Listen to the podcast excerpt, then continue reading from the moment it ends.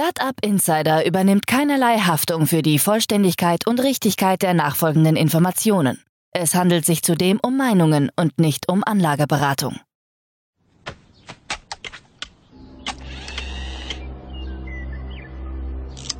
To infinity and beyond!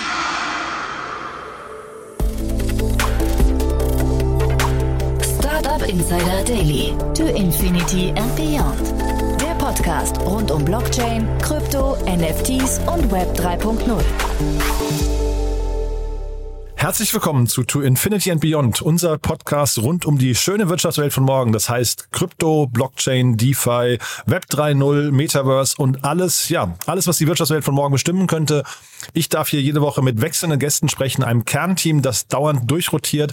Heute bei uns zu Gast sind Daniel Höpfner und Kerstin K. Eismann. Und wir haben natürlich gesprochen über das Event der Woche, nämlich über den Zusammenbruch der Silicon Valley Bank. Natürlich aus Sicht der Kryptoszene vor allem. Aber wir haben auch viele andere Themen besprochen. Ich glaube, man kann sagen, es war ein tolles Gespräch, sehr vielschichtig, sehr bunt, viele Facetten und vor allem sehr viel Hoffnung und Licht am Horizont. Bevor wir loslegen, noch ein kurzer Hinweis in eigener Sache. Ihr habt es vielleicht mitbekommen, wir haben einen neuen Newsletter gelauncht und zwar zum Thema Krypto, zum Thema Blockchain und alles, was zu diesem Podcast hier passen könnte. Den findet ihr auf unserer Webseite www.startup-insider.com unter dem Bereich Newsletter. Einfach mal abonnieren, kommt einmal in der Woche raus und covert so die wichtigsten Themen der Woche. Ein bisschen parallel zu diesem Podcast, aber auch natürlich viele andere Dinge. Von daher ich glaube, es lohnt sich unbedingt mal reinzulesen. Kann man jederzeit wieder deabonnieren, kostet auch nichts. Von daher ist, glaube ich, ein sicheres Experiment. Und wer unseren täglichen Newsletter kennt, der oder die weiß, wir mögen Newsletter und wir geben uns da größte Mühe. Die Logik ist ja immer quasi, euch die Arbeit abzunehmen, das Web abzusuchen nach den wichtigsten News der Woche. Deswegen einfach vorbeischauen bei uns auf der Webseite. Und das war's in eigener Sache. Jetzt geht's, wie gesagt, los mit der neuesten Ausgabe von To Infinity and Beyond. Und hier kommen Kerstin K. Eismann und Daniel Höpfner. Startup Insider Daily. To Infinity and Beyond. Ja, dann sage ich mal Hallo, ihr beiden. Hallo, Jan. Grüß dich. Hi, Kay. Grüße dich. Hi, Daniel.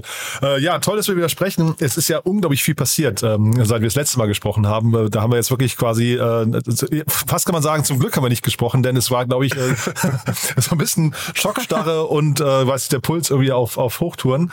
Aber ich würde sagen, bevor wir einsteigen, ein paar Sätze nochmal zu euch, dass, dass ähm, die Zuhörerinnen und Zuhörer auch wissen, mit wem sie es hier zu tun haben, oder? Ja, gerne. Dann mache ich doch mal äh, den Anfang.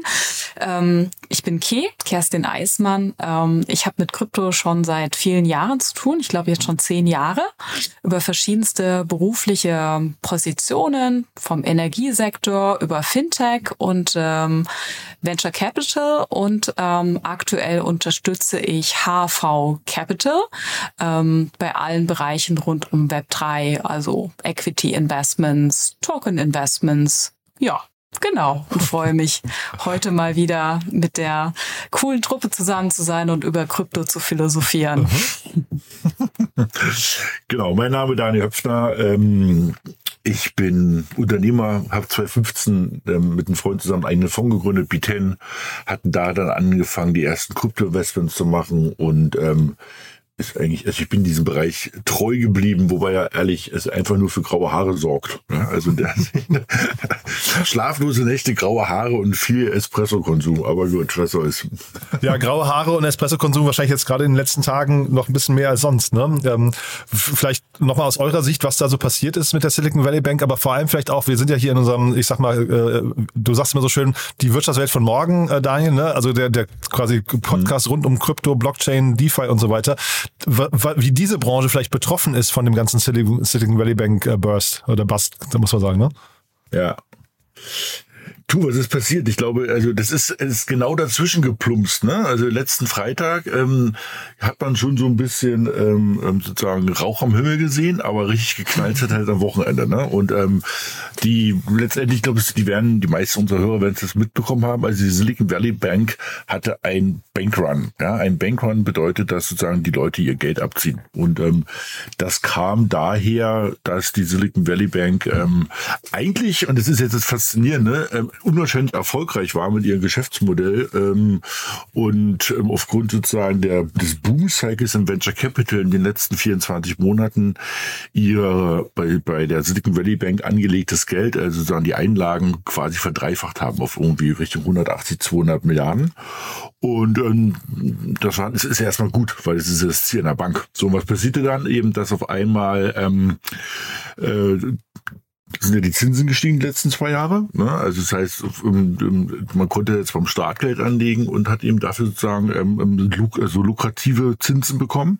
Und die Silicon Valley Bank hatte vorher die 200 Milliarden, die sie halt von Startups oder Funds bekommen hat, um die, dass man die dort so also wie auf dem Konto zu liegen hatte und irgendwie wie Tagesgeld, damit man mal ein bisschen irgendwie Zinsen dafür bekommt, hat die eigentlich auch was Gutes gemacht. Die hat gesagt, pass auf, wir legen es mal beim Staat an. Wir kaufen uns mal Staatsanleihen, sogenannte T-Bills in Amerika und ähm, wir sind ja sozusagen eine, eine clevere Bank, wir legen die mal jetzt für zehn Jahre an und kriegen dafür, ich sag mal, rund 1,5 Prozent Zinsen. Die sichere Was, Nummer, ne? Die genau. sichere Nummer. genau. So, das ist ja auch alles erstmal ganz gut. So, dann passiert ja nur eine Sache, ähm, wie wir alle mitbekommen haben, sind halt zwei Sachen passiert. Erstens, die ähm, Zinsen sind gestiegen und die gestiegenen Zinsen der letzten zwölf Monate führte dazu, dass natürlich der ganze Venture Capital Bereich sich so ein bisschen abgekühlt hat. Das heißt, diese Startups brauchten auch ähm, einfach immer wieder mal wirklich Geld vom Konto und nicht nur neues Geld von der nächsten Finanzierungsrunde. Das führte natürlich dazu, dass irgendwann ähm, das Geld, was sozusagen direkt in, in der, in, im, im Griffreichweite war, in der Verfügbarkeit war, immer weniger wurde, weil ähm, die, die Bank hatte es ja langfristig angelegt. Und das führte dazu, dass die Bank vor ähm, ungefähr zehn Tagen, also jetzt ja, ähm, also Mitte letzter Woche war das gewesen, angefangen hat, also sozusagen kurzfristige Anleihen ähm, zu verkaufen. Ja, nun muss man ja eine Sache verstehen, dass Anleihen ähm, ist ja sozusagen wie einfach wie ein Darlehen sozusagen, ne? an irgendwie an irgendwelche Industriekunden. Ähm, sind natürlich, ähm, wenn ich irgendwie eine Anleihe habe, die 1,5 Prozent Zinsen bringt, ist es halt total uninteressant, wenn der amerikanische Staat gerade 4 Prozent Zinsen dir zahlt. Weil es gibt halt keinen besseren Schuldner als der amerikanische Staat, ja, größte Volkswirtschaft der Welt, größte Atommacht der Welt, größtes Militär der Welt.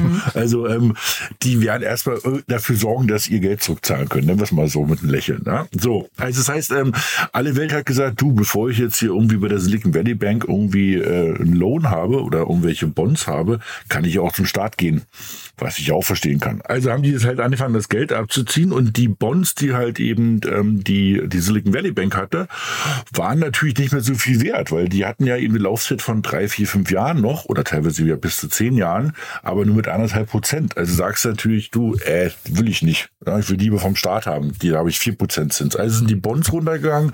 Long story short, die Silicon Valley Bank wollte halt ein bisschen Geld ausschütten an größere ähm, Inha äh, größere Einleger, die das Geld zurückhaben wollten und sie haben ihre Anleihen halt mit Verlust verkauft. Das ist jetzt auch noch kein Beinbruch bei 200 Milliarden Bilanzsumme, ne, die die Silicon Valley Bank hatte. Und da haben die gesagt, pass auf, wir nehmen uns mal, wir haben 1,6, 1,7 Milliarden Verlust gemacht, wir, wir gehen jetzt mal zum Kapitalmarkt, machen mal eine kleine Kapitalerhöhung über zwei Milliarden, dann haben wir genug Cash, können es also auszahlen, alles ist super und weiter geht's. Das passiert da über eine Sache, da natürlich die ganzen ähm, Venture Capital Fund Leute ähm, auch alle immer gut miteinander connected sind und da auch immer wieder Quatsch miteinander, was ja auch völlig in Ordnung ist, kam raus, dass eben der Bondverkauf ähm, negativ war. Und danach kam raus, dass die Silicon Valley Bank gerade anderthalb Milliarden bis zwei Milliarden auf dem Kapitalmarkt aufnehmen musste. Und General Atlantic, ein großer PE, hat auch schon gesagt, die schippen 500 Millionen mit rein. Das, ist, das geht alles klar und das führte zu Nervosität. Universität. Und das war Mittwoch letzter äh, Woche. Und dann konnte man wirklich zugucken, wie die allerersten Fonds, die sehr nah an der Silicon Valley Bank waren, die großen Venture-Fonds, die müssen ja auch irgendwo ihr Geld erstmal hinlegen, angefangen haben, das Geld abzuziehen. Und dann hat es eine kleine Kaskade genommen. Da gab es halt die nächste Generation an Fonds, dann haben die ersten großen Startups angefangen, ihr Geld abzuziehen. Jetzt sind wir so langsam Freitagmittag letzter Woche. Ähm, dann ging es halt wirklich über WhatsApp und Twitter nach dem Motto, wir ziehen unser Geld ab. So, und jetzt ist natürlich eine Sache, keine Bank der Welt, also wirklich keine Bank der Welt, die es da draußen gibt und sei es doch so konservativ wie die irgendwie die, die, die deutsche Sparkasse, schafft es, wenn irgendwie 20, 30 Prozent der Leute sagen, sie hätten gern ihr Geld. So. Und das ist halt passiert. Und eben, das war eben sozusagen der Knall, der dann geschehen ist, wo nämlich zu viele Leute ihr Geld wollten zu wenig sozusagen direkt in der Verfügbarkeit war. Und ähm, dann hieß es erstmal, okay, stopp, wir machen jetzt gar keine Auszahlung mehr. Wir beruhigen jetzt mal alle ganz kurz. Und ähm, die Amerikaner haben so eine Einlagensicherung bis 250.000 Euro, äh, Dollar und ähm, die greift auf jeden Fall. Da waren erstmal sagen die ganzen Kleinanleger beruhigt. Das Problem war, dass natürlich die Silicon Valley Bank gar keine Kleinanleger hat, sondern die hat halt irgendwie große Startups und Venture Funds als Kunden. Und die haben natürlich gesagt, ob ich jetzt 250.000 bekomme von meinen 20 Millionen, die hier liegen, oder bis zu 2,3 Milliarden, wie Andreessen Horowitz da zu liegen hat, ist halt eigentlich egal. Tut mir leid, dass man das so sagt. Ne? Und das war halt die Nervosität. So, dann wurde halt der Handel ausgesetzt, alle Auszahlungen ausgesetzt und in der Nacht relativ schnell hat sie dann die Einlagensicherungsgesellschaft der Amerikaner, die FDIC, gesagt, alles klar, wir stoppen das mal. Und sind aber einen, einen klugen Schachzug gemacht und aus Lehman gelernt und haben gesagt, pass auf, ähm, wir haben ja hier extra diesen großen Fonds, der covert auch die Größen darüber, weil natürlich die ganzen Startups Angst hatten, dass die halt am Montag, Dienstag keine Gehälter zahlen können, weil ja in Amerika immer noch so ist, dass ein großer Teil von diesen Firmen, für Deutschland völlig ungewöhnlich, 14-tägig Gehälter zahlt. So, das heißt sozusagen, die hatten halt einen 14-tägigen ähm, ähm, Gehaltslauf und der war halt dann wieder dran. Am, 17, äh, 14., was es letzte Woche war. Und das führt halt zu dieser Nervosität. Das führte dazu, dass die Bank eben ausgesetzt wurde, jegliche Auszahlung, dass der amerikanische Staat bzw. diese FDIC gesagt hat, wir übernehmen das erstmal.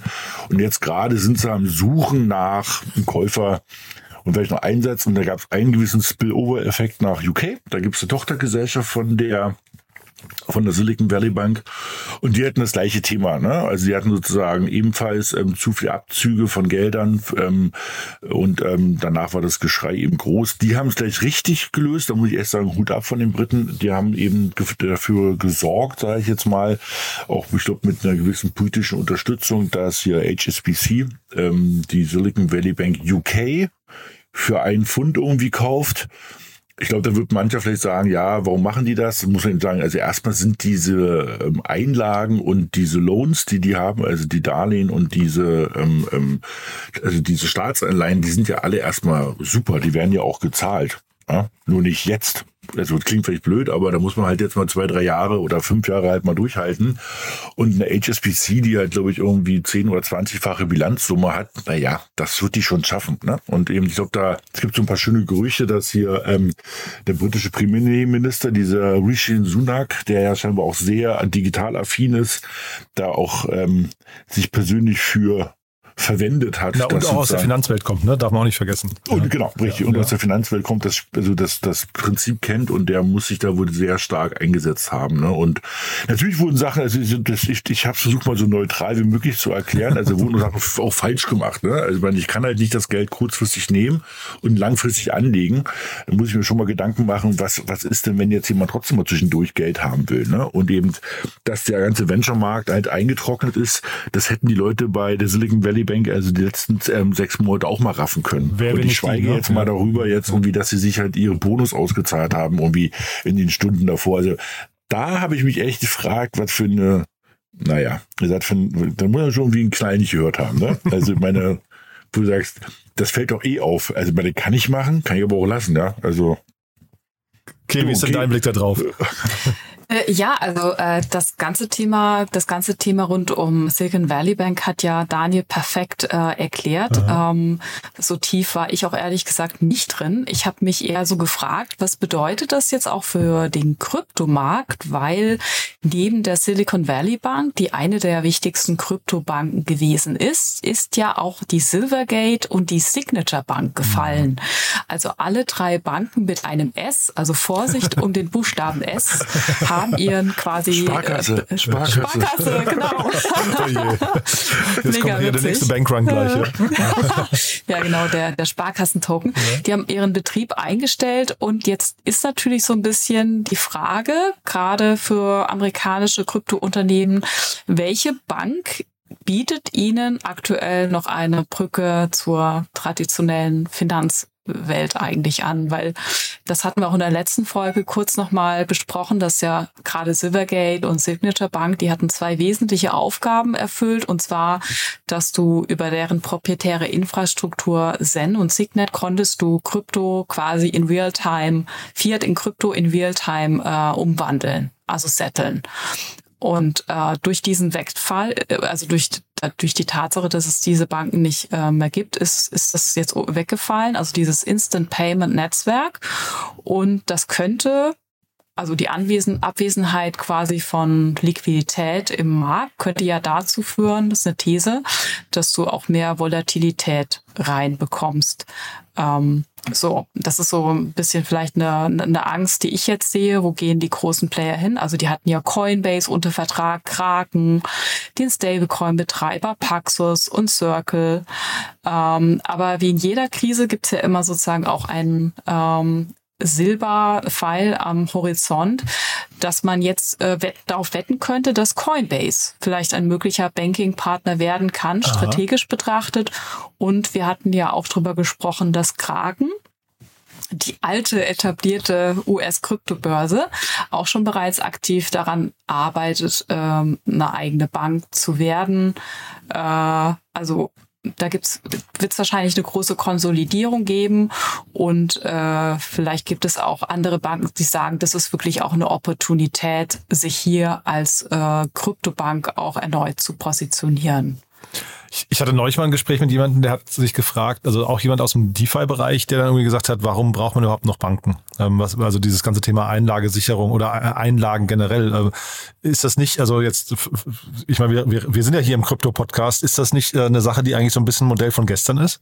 Tja, ähm, also ich, wenn ich mal vorspringe, ähm, mhm also die, also man könnte natürlich sagen, so, also das gibt ja so ein paar, ähm, auch die gleich geschrien haben, ne? Das wäre mit DeFi nicht passiert und dezentral und irgendwie, dass man jeden Dollar nur ausgibt, den man hat oder mhm. oder was auch immer, Bitcoin, den man hat, den hat, kann man nur ausgeben. Das äh, erstmal ist das richtig, nur wir haben uns halt irgendwie mit der Abkehr vom Goldstandard halt in den 70ern irgendwann entschieden, in Bretton Woods diese Unterschrift zu setzen, oder die Amerikaner haben das gemacht, dass sie halt keine Golddeckung mehr haben. Und seitdem gab es sozusagen Giralgeld, also künstliches Geld, was geschöpft wurde. Ne? Und ähm, also das ist eine Diskussion, die die Woche des Öfteren geführt habe mit, mit Freunden auch, ähm, wo ich auch keine richtig feste Meinung habe, aber ich glaube, wir kriegen die, also ich habe gesagt, wir kriegen die Genie nicht mehr in die Flasche rein. Ja? Also die ist einmal raus. Und jetzt zu sagen, ähm, das ganze Thema ähm, Geldschöpfung, also dass man, also Geldschöpfung heißt ja, ich habe auf dem Konto ähm, einer Bank liegen irgendwie 10 Millionen und ähm, ich will sozusagen Kredit rausgeben und bin auf der, bin in der Lage, aufgrund von den 10 Millionen Eigenkapital eben 50 Millionen oder, oder 80 Millionen Kredit mhm. rauszugeben geben. Ja, ne? 1 zu 10 ungefähr ist die Ratio, ne? So ganz grob. Genau, es richtet sich mir ja. danach, was für eine Risikoklasse der Kredit unterwegs ist. Ne? Also wenn du halt irgendwie äh, Infrastruktur oder irgendwie also was ganz sicheres machst, ist es halt irgendwie 1 zu 10. Wenn du halt riskantere Sachen hast, reduziert sich sozusagen dieses Verhältnis. Das ist dieser, dieser Geldmengenmultiplikator, der ja jetzt aufgrund eben der, der Lehman-Pleite 2007 eben auch irgendwie eigentlich aufgelöst wurde, sondern da hat man das halt sozusagen, das sind ja diese berühmten Basel 2 Eigenkapital äh, Voraussetzungen von den Banken, aber das ist jetzt eine andere Geschichte. Also ich, man kann darüber diskutieren, braucht man denn das, dass wir eigentlich Geld schöpfen aus nichts und rausgeben als Darlehen? Ähm, so funktioniert die Wirtschaft. Das ist eine, echt eine blöde Antwort, aber so ist es erstmal. Ja, also wirklich, ne, wir leben davon, dass man eben mit ähm, ähm Darlehen rausgibt und eben ähm, wir haben halt gelernt, dass man natürlich, und das hat ja auch eine gewisse Logik, brauchen wir denn wirklich eine 1 zu 1 Deckung? Ich meine, man kann ja auch eben, ähm, wenn ich halt fünf ähm, ähm, Firmen habe, weiß ich, so Siemens, ThyssenKrupp und noch paar andere, wo du sagst, naja, die Wahrscheinlichkeit, dass sie pleite gehen, ist halt jetzt wirklich, ist mhm. vielleicht vorhanden, aber nicht, also nicht 100 Prozent. Naja, dann kann ich vielleicht sozusagen auch Kredite kreieren. Ne? So ist ja diese Idee irgendwann mal entstanden. Und ähm, ähm, also braucht man das? Hm, nee, es ist aber da, geht's weg? Nee, auch nie wieder. Also ich glaube, das ist sehr sachlich, Daniel, muss ich ganz ehrlich sagen, weil ich hätte jetzt gedacht, ihr beiden seid eher so die, die Evangelisten, die mit dem, was ich, Protestschild vor der Silicon Valley Bank Deutschland stehen und sagen, weg mit den Banken, ja. Du, wir, also, also ich glaube, wir brauchen sie halt, weißt du? Das ist, das ist jetzt irgendwie, äh, das wäre, also glaube ich, vermessen zu sagen, dass das, das hat sich erledigt, die brauchen wir nicht. Ich glaube das einfach nicht. Also was halt interessant ist in diesem Zusammenhang, ist halt eine Sache, die ja letztes Jahr passiert ist, weil ich erinnerte euch ja noch an das Terra Luna Debakel, diesen synthetischen Stablecoin.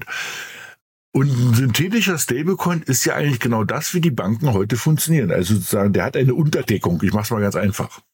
So, nun kann man ja überlegen, ähm, gibt es vielleicht doch noch mal einen Anlauf. Also das hatte ich damals schon mal gesagt. Ich habe gesagt, ich glaube, das ist tot jetzt, ja, aber ist das tot für immer? Hm, glaube ich nicht, weil das Bankenprinzip erstmal auch so funktioniert, also mit einer Unterdeckung. Jetzt ist die Frage, gibt es halt doch noch mal irgendjemand, der also erstmal mit einer Riesendeckung ausgestattet ist, ja, also irgendwie trotzdem Eigenkapital hat von 10, 20 Milliarden US-Dollar, aber kann man einen synthetischen Stablecoin da außen kreieren? Das wäre halt mal interessant zu, zu diskutieren irgendwann, ne? Was mir ja. okay, aber ich habe eine Frage in deine Richtung. Glaubst du denn, dass eben, also was ja viele Leute gerade diskutieren, ob sozusagen der Bitcoin der neue Stablecoin wird? Ich habe ja irgendwie das Gefühl, dass Bitcoin so gerade so totales Revival hat, weil die Leute sagen, lass uns doch da mal das Geld anlegen.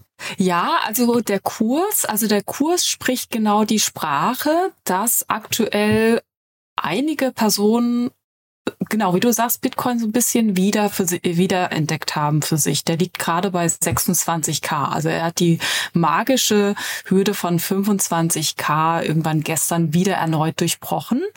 Ähm, was darauf beschließen lässt, dass es so ein gewisses äh, Unvertrauen äh, in den aktuellen Finanzmarkt, in den Kapitalmarkt gibt und man sagt, okay, vielleicht Bitcoin als Hedge ähm, äh, zu der aktuellen Situation da rein zu investieren, das sehe ich auf jeden Fall.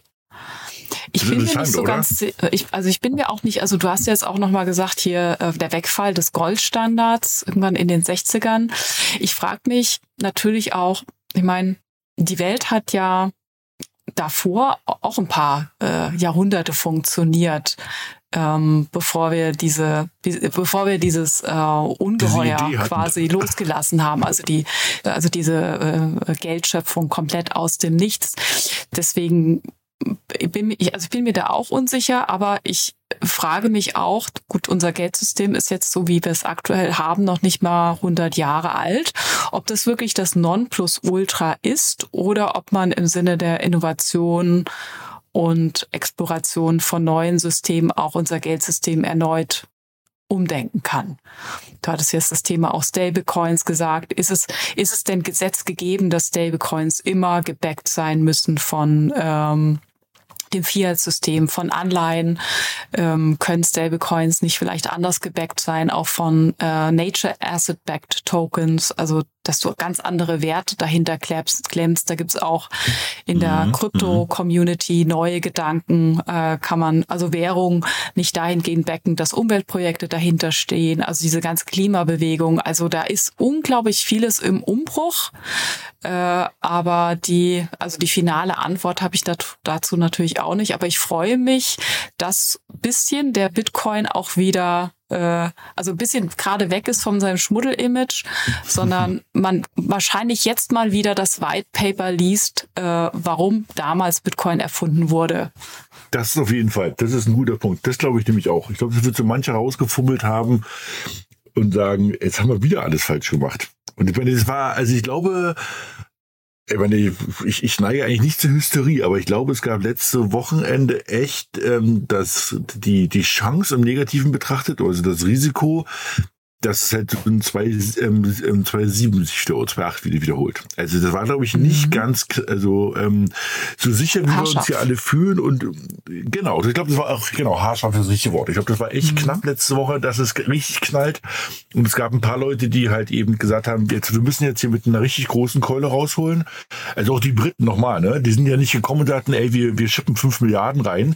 Nee, die sind gekommen und haben halt einer der größten Banken der Welt dazu gebracht, dass die die einfach kaufen. Fertig das halt ab. Wo du sagst, okay, viel größer wird's halt nicht. Ja, und, und das war schon, das Feature, das war, glaube ich, knapp. Und ähm, das, was du gerade gesagt hast mit den Bitcoin, sehe ich auch so. Ich glaube, Bitcoin hat gerade echt ein Revival, weil natürlich die Leute jetzt nochmal explizit mehr gesehen haben. Naja, auf dem Konto ist das Geld halt auch nicht sicher. Ne? Da kann man, ja, und halt auch, auch nicht, ne? Kann man auch sagen, ne? Also mhm. Börsenkurs von der Citibank mhm. Bank ist ja auch auf Null runter. Also kannst du ja, auch genau. total Verlust haben, ne? Und das ja, ist halt schon echt, Geld, ähm, genau. schon, äh, das ist schon krass, wie das sozusagen, wie schnell das gehen kann, ne, was da passiert ist. Ne? Und das, was Oder halt auch so ein bisschen das Thema Self-Custody, ne? dass du sagst, okay, wenn sogar ein Bankrun bei etablierten, bei den größten Banken der Welt passieren kann, gut, die wurden jetzt doch gerettet, aber ne, dann ist es vielleicht doch sinnvoll. Früher hätte man äh, das Geld unter das Kissen gepackt, gut, wäre aber auch nichts wert gewesen, dass man vielleicht jetzt so einen Bitcoin mal in seine Metamask-Wallet packt, so einfach so als äh, Überlebenskredo. Äh, mhm. Man ja, preppt ja, sich klar, damit für den Fall. Ja. Ja. Mhm. ja das Kopfkissen. Die ja, das ist schon Bitcoin Prepper, ja. Aber das Krasse ist ja, äh, die Idee mit diesem Nature Backed ist schon ganz spannend. Ne? Also zu sagen, eben, man hat eben ähm, andere Assets mal dahinter, als sozusagen nur Fiat oder sowas. Ne? Also das, mhm. ähm, das war ein, ist ein guter Impuls. Gucken, was da passiert. Ne? Bei diesen, ja, weg vom Goldstandard ja hin zum Baum. Genau, man, man, muss ja auch sagen, dieser, also ich war schon ein bisschen enttäuscht, ähm, ähm, als ich so ein bisschen jetzt im Zuge, wir jetzt mal ein bisschen zurück zu Krypto, mitbekommen habe, dass natürlich hier der, der Stablecoin, also USDC, also von Circle, ja auch ganz ordentlich äh, in, in Mitleidenschaft gekommen ist. Also die, man nennt mhm. es ja PEC, das heißt, er ist irgendwie eins zu eins sozusagen verbunden mit den US-Dollar und letztes Jahr, äh, letztes Wochenende war er bei teilweise 80 Prozent, aber auch bei 90 Prozent eine Weile. Das heißt sozusagen, eigentlich hat man, ähm, ähm, hat man sozusagen für ähm, 90, also man hat einen Dollar Circle hingegeben und hat nur 0,9 US-Dollar ähm, echte Werte dahinter gehabt. Also es war schon ein ordentlicher Mismatch dazwischen. Ne? Und als ich dann nämlich dann mitbekommen habe, dass sozusagen Circle halt wirklich einfach nur diese 35 Milliarden auf zehn Banken verteilt hat und das war alles ein Businessmodell, das ist schon ganz schön dünn, ja. Also ich sagte, mhm. Mann, ey, also die hatten ja dreieinhalb Milliarden zu liegen bei ähm, bei der Silicon Valley Bank und also die sind halt auch immer noch nicht da. Ähm, ich glaube, der Kurs hat sich deshalb wieder eingerenkt, weil sie gesagt haben, sie haben halt noch Reserven und große Investoren, die zur Not sozusagen diese Assets wieder auffüllen auf 100 Prozent. Aber das sind genau die beiden Punkte, die wir gerade gesagt haben. Ne? Also erstens ist dieses Businessmodell jetzt nicht besonders ähm, also nicht besonders sophisticated, ja. Circle könnte ja auch, was du gerade gesagt hast, ne, in Natural Assets investieren. Und auf der anderen Seite muss halt sagen, ähm, also eine 1 zu 1 Deckung, das ist halt aber auch so ein bisschen wie, wie, wie vor 100 Jahren, ne? Also. Ja, und das ging, da merkst du aber auch, wie fragil das ganze System ist, dass wir nicht in einem luftleeren La Raum leben mit Krypto, ne? Weil wenn äh, USDC jetzt gecrashed wäre, dann wäre ja auch unsere ganze tolle DeFi-Welt explodiert, weil das quasi ja der Settlement-Coin ist. Ne? Du parkst Ach, dein spannend. Geld in USDC, bis ja, du es genau. investierst.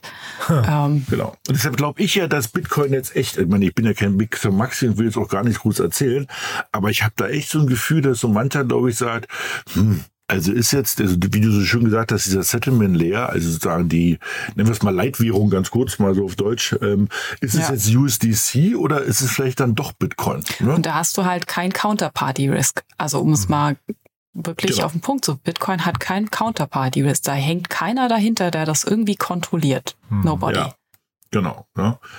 Aber jetzt trotzdem mal noch weiter. Ja. Das Krasse ist ja, wenn du es jetzt siehst, eben hier ähm, die Briten, ne? also äh, ähm, dass jetzt ähm, Binance den Bankpartner in UK verloren hat, ne? also die, die Bank, womit die halt irgendwie ein- und auszahlen können, hat jetzt irgendwie gesagt, sie macht es nicht mehr für Binance. Dann hast du ja bestimmt, das hast du dich vorhin schon gesagt, dass ja eben ähm, diese FDIC, also diese Einlagensicherungsfonds, der jetzt gesagt hat, er rettet ähm, oder gibt Geld nochmal zu diesen drei Banken mit S, ja, also Silver, ähm, Silicon und ähm, ähm, Signature, sagt jetzt der knallhart, ja, aber nur, also wir retten euch nur, wenn ihr ab sofort kein Krypto mehr macht. Mhm. Ne? Ja. Also wo du auch sagst, okay, was passiert denn da jetzt gerade? Was passiert ne? da eigentlich, ne? Das, genau. äh, das läuft doch auch unter diesem äh, Begriff irgendwie Operation Choke Point 2.0, ne? Genau. Ähm, dass ähm, man vermutet, dass das wirklich eine organisierte Aktivität ist von den Banken Krypto runterfahren zu wollen. Also ähnlich wie das unter Obama passiert ist mit der Pokerindustrie, dass man auch da den Zugang zum Finanzwesen versperren wollte. Mhm. Also ich bin da gespannt. Ich fand ich fand es schon sehr erschreckend, weil das war so ein Nebensatz, wo es dann hieß, ja, also wir retten euch und geben euch Geld. Ach, by the way, ihr dürft kein Krypto mehr machen. Wo du sagst so, hm, das, das sind ja das sind ja so reine Digitalbanken gewesen oder sind es halt mhm. teilweise immer noch, ne? Und denen natürlich zu sagen, die ganzen modernen Sachen darfst du nicht, da bin ich mal gespannt. Ja. Also, und trotzdem noch mal kurz das, das Thema Regulatorik. Ja, und, und äh, also wir, wir sprechen ja hier immer darüber, äh, sag mal, wie viel Regulatorik verträgt der Kryptomarkt. Aber jetzt hier hat man so das Gefühl, es kann gar nicht genug sein, ne? Oder, oder sehe ich das falsch? Ist halt die Frage, ob wir von Krypto eigentlich reden. Ne? Also muss halt sagen, der ganze Bankrun und die Probleme der letzten irgendwie zehn Tage, ja, ähm, auch da, also wird es bestimmt wieder lustige Filme dazu geben, by the way, ähm, war ja eigentlich nichts, hat ja eigentlich nichts mit Krypto zu tun gehabt, oder zumindest sehr, sehr wenig. Ja, es hatte sozusagen, also eine Krypto-Initiative hat die, also hat die auch genutzt, die Bank, aber es ist ja eigentlich wieder so ein bisschen, das hatten wir ja auch bei FTX so ein paar Mal gesagt, also die Wurzel des Übels war eigentlich das alte Bankprinzip. Ne? Also diese Zentrale. Ja, es gibt schon, also in Richtung Regulierung immer, immer, immer neue oder immer neue News, die man zu dem Thema hört. Äh, ne? Also was, was gab's jetzt? Ähm, darüber wollte ich heute auch kurz berichten, dass ähm, also im Zuge eines umfassenden Datengesetzes hat das EU-Parlament jetzt auch Surprise, Surprise oder No Surprise auch eine neue Bestimmung für Smart Contracts in die Wege geleitet ähm, die wahrscheinlich weitreichende Auswirkungen auch auf die gesamte Kryptoindustrie haben könnten. Denn da gibt es einen ganz spannenden Artikel innerhalb dieses neuen Gesetzes, der quasi vorschreibt, dass Smart Contracts veränderbar sein müssen. Also hier fiel der Begriff irgendwie Kill Switch. Also der Contract soll in der Lage sein, ähm, beendet zu werden, unterbrochen zu werden, wenn irgendeine Instanz entscheidet, dass das passieren soll. Und ähm, das untergräbt ja im Prinzip eigentlich die ganze Blockchain-Philosophie auf die, ne, auf die weltberühmte Unveränderlichkeit der Blockchain und auch auf ähm, das Problem, dass du plötzlich Fehler, Fehlerpunkte einführst, wenn äh, irgendeine Entität wo überhaupt nicht sicher ist, wer das sein darf, der sagen kann, der Smart Content muss jetzt gestoppt werden. Ähm, wer die Verantwortung dafür haben soll, dass Smart Contract Logging unterbunden werden sollen. Und das betrifft dann auch wieder Entwickler von Smart Contracts, die äh, gewährleisten müssen, also das Gesetz ist noch nicht komplett durch, die müssen gewährleisten können, dass äh, Smart Contracts unter bestimmten ähm, Bedingungen ähm, gestoppt werden können. Das ist, äh, also da, da wird's mir schon schlecht. Ne? okay, dann breche ich jetzt aber mal eine Lanze in die andere Richtung. Ähm, ähm, wir haben es ja bei, bei Banken ist es ja auch so. Ne? Also wenn das Gericht kommt und sagt, pass auf, folgende Transaktionen werden gestoppt, ähm, folgende Immobilienfonds werden gestoppt. Ähm, wenn die BaFin kommt und sagt, hier, der Fonds darf nicht weiter operaten, gibt es ja auch Möglichkeiten, die zu stoppen. Das hast du natürlich in diesen, in der Blockchain-basierten Welt nicht. Und natürlich muss man auch überlegen, die agiert ja trotzdem nicht in einen rechtsfreien Raum. Wir müssen ja trotzdem in der Lage sein, irgendwann mal auch was zu, zu stoppen, weißt du? Also in der Hinsicht, also ich fand, ich bin, ich bin hin und her gerissen, aber ich habe dann irgendwann gesagt, pass auf, wenn natürlich die EU sagt, das kann halt auch einen Vorteil haben, weil wenn, das könnte nämlich auch bedeuten, dass es halt einfach mehr akzeptiert wird, weil eben zum Beispiel sie halt auch ein bisschen mehr rechtscompliant werden mit europäischem Recht. Dass du zum Beispiel auch mal sagst, also wenn das jetzt ein illegaler ähm, Smart Contract ist oder weil irgendwie man dort irgendwie, wo ich beschissen wird, dann kann ich den halt stoppen. Und wenn bisher gibt es das Smart Contracts, weißt du ja, es gibt ja so manche Startup, die irgendwie das Ding nicht sauber programmiert hat, wo bis heute irgendwie 100 Millionen ähm, Euro einfach gelockt auf der Blockchain liegen. Ähm, das muss man ja überlegen, ist das richtig? Ja, also so muss es, soll das nach vorne so bleiben. Und Deshalb, ich kann es so ein bisschen verstehen. Also deshalb breche ich da mal eine Lanze für dieses Modell. Das ist natürlich nicht komplett dezentral und komplett autonom, aber ich habe die Hoffnung, dass dadurch die Adoption Rate einfach größer wird. Weiß ja, ich sehe deinen Punkt schon auch. Äh, wenn ich ganz ehrlich bin, äh, vielleicht mache ich mir auch einfach große Gedanken um die Umsetzung. Weil wie willst du ein dezentrales System stoppen? Also Ethereum zum Bleistift müsste ja eigentlich dann groß angelegt ein neues Feature entwickeln, das implementieren, das dann von allen äh, Validierern auch umgesetzt wird, dass du sagst, okay, hier stoppen wir quasi. Also was stoppt man da? Stoppt man dann die Blockchain? Was stoppt man da? Wie stoppt man das? Wer entscheidet, genau, wann was gestoppt werden muss? Ne? Genau, und wie spricht man damit? Ne? Also heutzutage schickst mhm. du ja sozusagen die Exekutive dahin, nämlich die Polizei, und die sagt, guten Tag, hier ist ein Strafbefehl, kommen Sie mal mit. So, wen schickst du denn zu den Smart Contract? Ne? Also deshalb, also ich, also ich bin ja bei dir, weil sozusagen das wird natürlich, also wird es vielleicht irgendwie, von meinem geistigen Auge gibt es halt irgendeine API und eben jeder Smart Contract, der halt irgendeine, also wenn du privat was programmieren willst, ist doch geschenkt, ne? Aber wenn du halt irgendwas machst im größeren Stil mit Banken oder wie letztes Mal, was wir diskutiert hat mit Siemens, wirst du halt irgendwie so einen Killswitch mit einbauen müssen, dass wenn das Ding irgendwie außer Ruder läuft, dass man stoppen kann. Und das ja irgendwo dann wieder doch zentral eine Stelle haben, die das halt auslöst. Deshalb wird das schon nochmal echt eine interessante Überlegung, weil diese Schnittstelle, die willst du natürlich nicht, dass die in falsche Hände gerät, ne? Mhm. Ja, genau. Ja, ja. Und ähm, was mir gerade auch noch so durch den Kopf ging, auf der anderen Seite, du hast ja auch sozusagen das ähm, Internetprotokoll HTTPS äh, oder wenn wir unsere ganzen Mails verschicken, es ist ja auch noch niemand auf die Idee gekommen, eigentlich äh, einen E-Mail-Versand zu unter, unterbinden. Äh, und das ist ja auch ein offenes Protokoll. Also mhm. ich habe manchmal nur den Eindruck, dass man auf Web 3, das neue Internet, extrem viele Regularien anwendet und hätte man das in den 80er, 90er Jahren auf das aktuelle Web 2 Internet übertragen, meine Güte, dann säßen wir wahrscheinlich immer noch auf dem Faxgerät. Äh, da hätte sich wahrscheinlich nicht so viel getan. Wisst ihr, was ich meine? Also extrem viel Regularierung. Man muss dann aufpassen, dass man Innovation auch nicht äh, komplett äh, versucht zu stoppen. Ähm, was mich vielleicht auch zu dem äh, nächsten Punkt von ähm, dem CEO von BlackRock führt, jetzt auch zu dem ganzen Thema ne, der US-Markt, dass er auch gesagt hat, äh, wir müssen aufpassen oder gerade die, die äh, äh, Amerikaner müssen aufpassen, dass die Innovation nicht verpassen, weil es gerade auch im Bereich der Tokenisierung im Banking-Bereich äh, unglaublich, unglaubliches Effizienzpotenzial gibt, wenn wir uns dem komplett verschließen. Ja, das, also klar.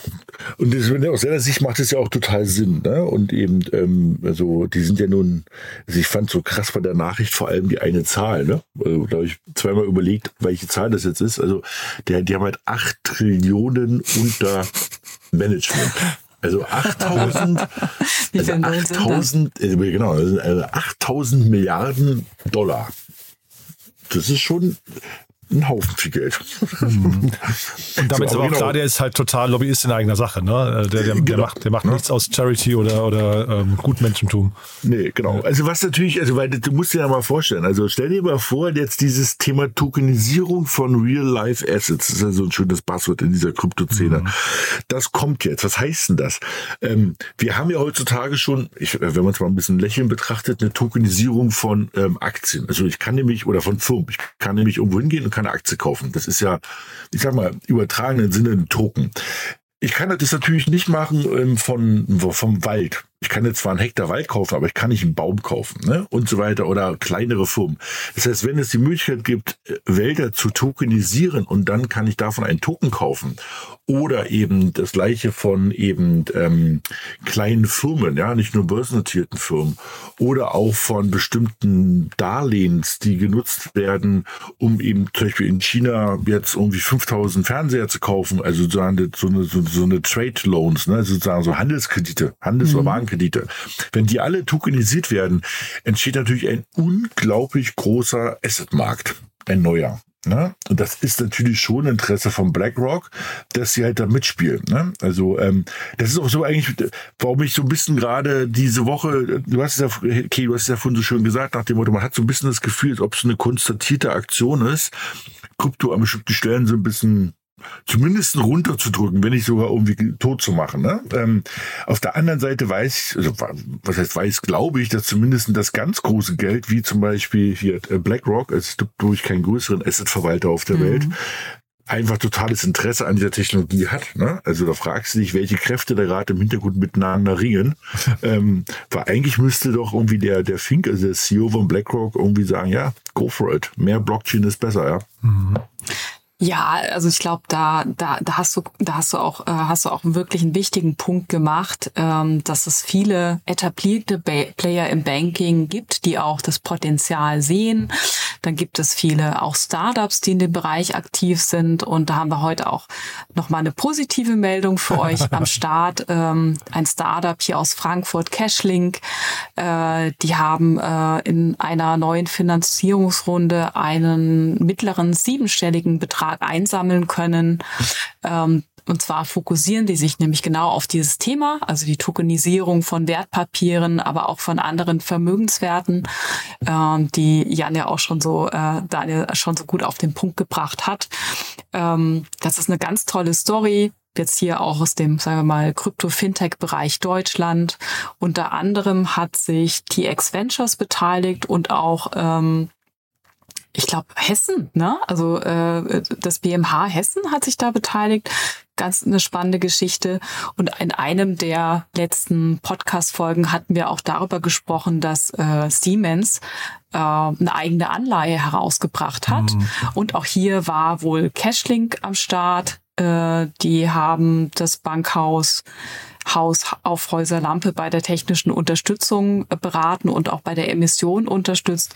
Ähm, das hat mich extrem gefreut an der Stelle. Hm. Ich glaube, dieses BMH Hessen, das ist, glaube ich, so ein bisschen wie die IBB hier in Berlin. Ne? Das ist so die, die spiegeln, genau. glaube ich, äh, wenn ich es richtig weiß, die spiegeln bestimmte, bestimmte ähm, Finanzierungsrunden. Ja, also so ein, so ein, ich finde es auch super. Ja. Also weil ich glaube, das ist, das ist halt so eine Basistechnologie, ne, wie du gerade gesagt hast. Das heißt, wenn man das ähm, so beherrscht, ne, ähm, dann, weil die Tokenisierung wird kommen, ja, und das ist halt echt ähm, cool, dass es auch in Deutschland ein paar Player gibt, ja. Also ähm, da bin ich mal gespannt, was da die nächsten Monate noch passiert. Und dieses Thema Tokenisierung, das ist ja auch im NFT-Bereich ein bisschen was passiert. Ähm, wie weit ist das auseinander aus eurer Sicht? Weil das, das, das greift ja schon, also von der Systematik her relativ nah ist das beieinander, oder nicht? Ja, du, ich glaube, ähm, man muss es so verstehen, also ähm, es gibt ja, wir haben auch eine super Meldung gleich mit so einem Golfplatz, muss ich gleich nochmal gucken. ähm, da da, ähm, da, da ging es nämlich auch um eine Tokenisierung eines Golfplatzes und eben letztendlich ist das NFT dann nur, wie soll man sagen, eigentlich der Token. Mhm. Ja, also genau. sozusagen, wenn man sagt, irgendwie, wir, wir, wir haben irgendwie ähm, einen Golfplatz als äh, NFT rausgebracht, ist das eigentlich eine Tokenisierung sozusagen. Das meine ich, ne? Ist doch eigentlich, eigentlich genau. im Prinzip greift das total ineinander, ja. Genau, und dann mhm. ist, ich sag mal so, dann ist halt der, der Token vielleicht noch ein bisschen hübsch gemacht und hat mhm. irgendwie auch noch ein paar ähm, ähm, andere Sachen, dass du halt in den sammeln kannst in deiner Wallet und sehen kannst. Dann ist ja irgendwie auch gleich der Eintrittsausweis. Das ist, das ist halt ganz witzig, ähm, ähm, um mal so ein bisschen was zum Schmunzeln mitzubringen. Also es gibt ein DAO, also so eine dezentrale Organisation, das hatten wir ja hier schon ein paar Mal erklärt, der heißt Links DAO. Und die haben sich jetzt entschieden, irgendwie mit also fast 90 Prozent Voting, dass die einen Golfplatz kaufen, also einen echten, ja, also nichts digital, echt hingehen, Golf mhm. spielen. Und alle, die halt mitmachen, können halt eben ähm, äh, sozusagen dort als Member dann automatisch ähm, Geld äh, Golf spielen und man, der ist auch offen für andere. Das ist dann nämlich dann die Einnahme. Und das ist natürlich jetzt ganz spannend, weil natürlich sich jetzt auf einmal Leute, die äh, sagen wir, ein Spezialwissen haben, hier in dem Fall zu Golfplätzen, irgendwie das öffnen können und Leute sagen, ja, ich glaube das denen, dass die sich da auskennen. Und eben dann gibt's Leute, die sagen, ähm, ich schipp hier mal aus Freude an der Sache und weil ich ambitionierter Golfplayer bin, irgendwie 1000 Euro mit rein. Und dann hatten die halt irgendwie, glaube ich, 11 Millionen zusammengesammelt oder sowas. Und dann haben die halt gesagt, wir kaufen einen Golfplatz. Und das ist irgendwie dann schon ganz witzig. Ähm, das ist sozusagen wie so eine Firma ohne Firma. Ne? Also du hast sozusagen eine Interessensgemeinschaft, ähm, die da so ein paar Sachen zusammenbringt. Das fand ich echt witzig. Das können wir mal in die Shownotes reinpacken. Das war ja cool. Mhm. Auf jeden Fall. Ist aber auch so ein Modell, was man vielleicht jetzt in Zukunft öfters sehen könnte, ne? Du, ich glaube auf jeden Fall. Also, ähm, weil sagen wir so, ähm, einen Golfplatz an die Börse bringen, dass du darüber Aktien fahren ist, da, da machen nicht die Prozesskosten tot. Ja, mhm. kannst du sein lassen. Also, ja. ähm, und hier muss man halt sagen, also ähm, das ist halt ein unglaublicher Effizienzgewinn. Und da kann man sich halt vorstellen, dass das halt irgendwie, wie du gesagt hast, also viele kleine Sachen ähm, über so eine Art und Weise tokenisiert oder eben als NFT, was in dem Fall fast das gleiche ist, rausgebracht mhm. werden. Und du halt auch so einen Community-Gedanken hast dadurch, ne? Also mhm. ähm, das ist schon ganz spannend, ja. Ihr habt noch ein paar andere NFT-News mitgebracht, die machen wir vielleicht noch im Schnelldurchlauf, ne? Weil äh, die sind ja auch Ja. irgendwie noch ganz spannend. Ja, also genau, ganz im Schnelldurchlauf ähm, haben wir euch noch eine schmackhafte Geschichte aus der Kaffeewelt mitgebracht. Starbucks. Ähm, genau, der Kaffeeriese hat jetzt auch die Bühne der digitalen Kunst betreten und hat NFTs für echt viel Geld verkauft. Und äh, ja, was war der Grund hier für diesen Wahnsinn? Also die haben quasi ein neues Prämienprogramm ähm, rausgebracht, bei dem du als Nutzer für den Kauf von Kaffee und das Absolvieren von Online-Spielen einfach diese, wie nennt sich Stamps bekommst. Also die nennen die nicht NFTs, sondern Stamps. Und das ging total ab. Also wie Schnitzkatze innerhalb von 20 Minuten war diese NFT-Kollektion äh, ausverkauft. Verkaufspreis war noch bei 100, äh, 100 Dollar und dann später auf dem Sekundärmarkt wurden die für über 1000 äh, US-Dollar gehandelt. Also hier auch wahrscheinlich diese Wette, äh, Wette auf die NFTs. Also man sagt, das war das äh, äh, Scarcity, Seltenheit und ähm, die, die erste Geschichte von Starbucks und dass die ersten Personen, die Fans darauf setzen, dass diese NFTs an Wert gewinnen oder vielleicht entsteht hier auch so eine, so eine Jagd nach dem, äh, nach dem ersten Krypto-Pokémon, ne, so in diesem Stil. Und ich finde da so spannend. Also ich meine, Starbucks, meine Güte, jeder Mensch kennt Starbucks. Die haben, glaube ich, 27 Millionen Mitglieder, also in diesem ne, Prämienprogramm. Und die wollen natürlich hiermit auch die jüngere Kundschaft gewinnen, die äh, Generation Z und sagen, okay, äh, ihr kriegt für jeden Kaffee hier sozusagen so einen Stamp und den könnt ihr dann weiterverkaufen oder einlösen. Und ähm, das sind dann so große, große Projekte, die man vielleicht initial ein bisschen belächelt, aber die auch zu einer Mass Adoption führen können. Ja, belächeln glaube ich nicht. Ne? Ich glaube, also äh, belächeln würde ich nur die Größenordnung vielleicht am Anfang, weil das sind natürlich ähm, 2000 NFTs mal 100 äh, Dollar ist jetzt für Starbucks wahrscheinlich hinterher äh, nicht nicht wirklich relevant. Ne? Das macht wahrscheinlich so im Umsatz von vielleicht einem einem Kaffeehaus bei denen aus äh, im Jahr. Aber ähm, ich finde, dass sie, da, was du gerade sagst, dass sie quasi den, den, das für den Markt öffnen dadurch, ne? dass der, dass es in der breiten Masse ankommt, ist total spannend. Ja. Und dass Ja, es so- halt so- eben so schnell ausverkauft war. Ja, total, ne? ja. Also, Genau. Und die haben schon mal irgendwas besser gemacht als Porsche, ne? Also, Der Porsche war aber auch, glaube ich, teurer, ne? wenn ich mich richtig erinnere. ja, also das war irgendwie, genau. Ja. Das, das war 1, wie war das gewesen? Die hatten auch so gespielt mit diesen äh, 911. 0,0911, Oder so, oder? ne? genau. Ja. Nee, Ja. 0,911. Das war Ja. das Thema. Das war ja nämlich dann doch schon über 1000 Euro. Und alle hatten doch eigentlich gesagt, wie du gerade gesagt Äh, hast, stimmt, ja. mach Ja. doch lieber 0,0911. Ja. Aber die haben halt gesagt, Porsche-Fahrer können sich das leisten. Und eben. Tja. So kann man sich irren, ne? Muss halt auch den Wert deiner eigenen Marke irgendwie kennen, ja. Und Nee, den, das stimmt. Ja. Und jetzt hat, äh, also wir in dem Zusammenhang hatten wir noch, äh, noch eine äh, andere Sache, ähm, kurz ähm, als News, dass eben ähm, Salesforce das jetzt auch irgendwie euer Studio rausbringt. Ne? Also ähm, auch nur kurz gesagt. Das heißt sozusagen, ähm, das war glaube ich schon mal äh, announced worden vor einem halben Jahr und jetzt sind sie auch wirklich live. Das heißt, du kannst als Salesforce Firmenkunde dein komplettes Loyalty-Programm jetzt auch als NFT ähm, rausbringen und publishen.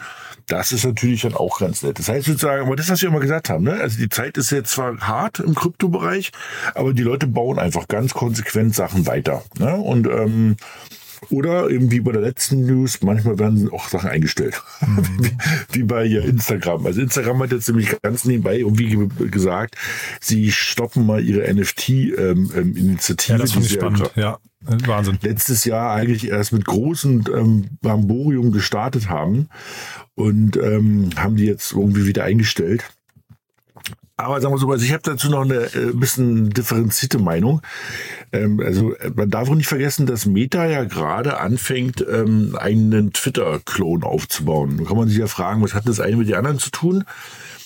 Das soll wohl auf Instagram laufen. Also das wird nicht ein Facebook-Client, sondern das wird also dieses, diese, dieser Twitter-Klon ähm, wird sozusagen auf Instagram laufen. Und ich meine, du musst dich natürlich mit auf eine Sache jetzt irgendwie mal einschießen, ähm, mit was für einer technologischen Basis du die, diesen Instagram-Client ausstattest. Jetzt auch mal wirklich ganz pragmatisch. Ne? Und dann, ich glaube, die werden das halt gestoppt haben, weil sie gesagt haben, sie wollen halt, für sie ist wichtiger, jetzt erstmal einen Wettbewerber zu Twitter aufzubauen, als sozusagen die ähm, Bildchen aus Instagram sozusagen als NFT rauszubringen. Also ich glaube, das heißt nicht, dass Krypto weg ist bei Insta und bei Meta. Ich glaube nur, dass sie das eine Pferd durch das andere gerade eine Runde ersetzt. Das ist mein, mein Bild darauf. Ja, ich hatte auch gelesen, dass es einfach keine Nachfrage gab. Ähm, die hatten Jo. das auch auf Facebook integriert. Also gut, man muss sich jetzt auch mal die Frage stellen, ob Facebook noch zeitgemäß ist. Also intern wohl wegen wenigem ja, Traction wurde das auch runtergefahren. Mhm. Hatte gar nicht so große politische Gründe. Aber das, was du sagst, macht natürlich auch Sinn. Aber ich finde schon, du hast ja bei, bei Facebook, es gab ja dieses Libra-Desaster, ne, was die ja irgendwie hatten. Ähm, dann war jetzt dieses groß, das große Buzzword ist Metaverse. Und dann, ganz ehrlich, wenn du dann Metaverse sagst und dann NFT einstellst, das passt für mich dann irgendwie auch nicht ganz zusammen. Weil das sind ja so zwei Ja. Dinge, wenn man über die Fantasie jetzt mal nach vorne rausredet, was soll da eigentlich so die, die große Story sein? Dann kannst du das eigentlich nicht trennen, finde ich. Also es wundert mich ein bisschen, dass sie jetzt plötzlich sagen, jetzt machen wir lieber Twitter. Ne? Du musst ja sehen, es ist, ähm, es ist halt eine, ich glaube, eine politische Entscheidung. Ne? Also Facebook weiß, die sind halt nicht mehr die hipsten ähm, äh, on the planet. So, und, ähm, Twitter hat gerade Probleme seit der Übernahme von Elon Musk durch diese starke Zentralisierung. Das ähm, äh, Alternativprotokoll eben von Dorsey hat gerade totalen Zulauf. Ich meine, was würdest du jetzt als Facebook machen? Du stehst ja gerade nur an der Seitenlinie und guckst zu, wie zwei richtig große miteinander irgendwie sich bekriegen und beschimpfen. Du bist aber nicht im Game. Also was machst du? Du sagst, ich komme mal mit aufs Spielfeld und sagst, pass auf, ich baue auch mal eine Twitter-Alternative und ich bin sogar so, dass ich die, ich glaube, auf Basis von diesem, von Jack Dorsey-Protokoll, weißt du, wie das Ding heißt, ähm? Dieses Meta irgendwas? Also dieses, das ist ein offen, das ist ein Peer-to-Peer offenes Protokoll und das will auch Meta unterstützen. So, das heißt, ich glaube, die werfen jetzt ihren Hut in den Ring, eigentlich nur, um gesagt die beiden Großen ein bisschen zu stören. Äh, und zweitens dafür zu sorgen, dass jetzt nicht noch ein großes Social Network entsteht, dass sie zumindest dabei sind, sind aber clever genug zu sagen, wir machen das nicht propri proprietary, sondern wir machen das so, dass wenn irgendeiner von diesen anderen richtig erfolgreich wird, wir uns mit denen connecten können. Also ich kann das schon so ein bisschen politisch betrachtet verstehen, wie warum sie das machen. Ähm, genau. Ich glaube, das ist für die, das ist für die keine Abkehr. Das klingt vielleicht blöd, auch wenn es so Ja. aussieht, aber ich glaube, das ist keine Abkehr. Ja, ja, aber sie müssen halt irgendwann mal, also ich, wir müssen jetzt nicht noch über Facebook zu lange reden, ne? aber sie müssen irgendwann mal anfangen, wieder mal Selbstakzente zu setzen. Ne? Die ganze Zeit, sie haben auch Clubhouse nachgebaut, machen so ein bisschen YouTube-Cloning und sowas. Also irgendwann, Ja, sie rennen hinterher. ja, ist total. Ne? Und ich meine, ich finde mit Metaverse, also ich finde die, ich weiß nicht, ob diese Strategie aufgehen kann, aber ich finde, finde das ist zumindest mal eine klare Positionierung gew gewesen. Und da dachte ich dann einfach nur, wer A sagt, muss auch B sagen und nicht dann plötzlich B wieder verschlucken und sagen, NFTs machen wir jetzt nicht. Ne? Ja, ja, also im Prinzip gebe ich dir auf jeden Fall recht, Ja, ja. wirklich. Also, ähm, wo ich sage, ähm, ich, kann's, ich kann es null nachvollziehen. Mhm. Das ist für mich auch jetzt nur überhaupt bei irgendeiner Erklärung, warum Ja. da, dort irgendwie da oben was gemacht wurde. Weil richtig verstehen tue ich es nicht, aber wenn sie das, wenn das eine Strategie wäre, würde ich sagen, Mhm. okay, dann kann ich es ja irgendwie noch irgendwie erklären. Es ist ganz schön viel passiert in einer Woche, ne, muss man sagen. Ja? Ja, Ach also- du, das war eine Woche wieder. Also die Sache ist, man glaubt ja immer, das wird nicht schlimmer oder so. Ja. Ne? Na, es ist Das ist ja gefühlt seit November so der Fall, ne? Dass, dass, dass äh, so jede Woche, also jede Woche passieren echt ganz viele krasse Geschichten, auch nicht nur immer positive. Man kommt kaum hinterher. Und äh, dann hast du auf der anderen Seite wieder so große, große Geschichten, große Announcements, genau, Announcements von der Salesforce ne, oder von Starbucks etc. pp. Also ist so, äh, Web 3 ist gerade wieder so ein bisschen in der Teenager-Phase. Ja, und die Woche war ja jetzt nicht schlecht. Ich meine, dass wir, es gab zwischendrin äh, viel Schnappatmung, aber ich glaube unterm Strich, wir haben es ja jetzt gerade ausführlich besprochen, ist es ja eigentlich irgendwie ganz gut gegangen. Ne? Das stimmt. Wäre schön, wenn dieses Wochenende ruhiger wird. cool. Ja, wünsche ich euch allen. Äh, haben wir denn für den Moment was Wichtiges vergessen? Nö, also ich aus meiner Sicht nicht. Nö, das passt soweit. Super. Ja, dann lieben Dank euch beiden und äh, schönes Wochenende und bis zum nächsten Mal. Ne? So machen wir Danke. das. Tschüss. Bis dann. Tschüss. Tschüss. Startup Insider Daily to Infinity and Beyond. Der Expertendialog mit Daniel Höpfner und Kerstin Eismann rund ums Thema Krypto, Blockchain und Web 3.0. Das waren also Kerstin, K. Eismann und Daniel Höpfner. Und das war unsere aktuelle Ausgabe zu To Infinity and Beyond. Ja, hat, glaube ich, großen Spaß gemacht, war sehr viel drin, habe ich ja vorher schon gesagt. Ist viel passiert in dieser Woche und ich glaube, die beiden haben das wunderbar eingeordnet. Wenn es euch gefallen hat, wie immer, die Bitte empfehlt uns gerne weiter. Ihr wisst ja, wir freuen uns immer über neue Hörerinnen und Hörer, die uns noch nicht kennen. Nicht vergessen, unseren Krypto-Newsletter zu abonnieren. Der freut sich auf neue Abonnentinnen und Abonnenten. Morgen am Samstag, wie immer, unser Media Talk. Ihr wisst ja, wir stellen einmal in der Woche wichtige Podcasterinnen und Podcaster Podcaster vor, die man kennen sollte. Da begrüßen wir morgen die Gründerbrüder. Und am Sonntag dann, wie immer, Startup Insider Read Only, unser Bücherpodcast, wo Autorinnen und Autoren ihre Bücher vorstellen, die sich an die Startup-Szene richten oder Bücher vorgestellt werden, die aus der Startup-Szene heraus entstanden sind. Auch das ganz großartig mit meiner lieben Kollegin Annalena Kümpel. Von daher reinschalten lohnt sich, reinlesen, beim Newsletter lohnt sich und ansonsten entspannen lohnt sich auch. Euch ein wunderschönes Wochenende und bis spätestens Montag. Ciao, ciao.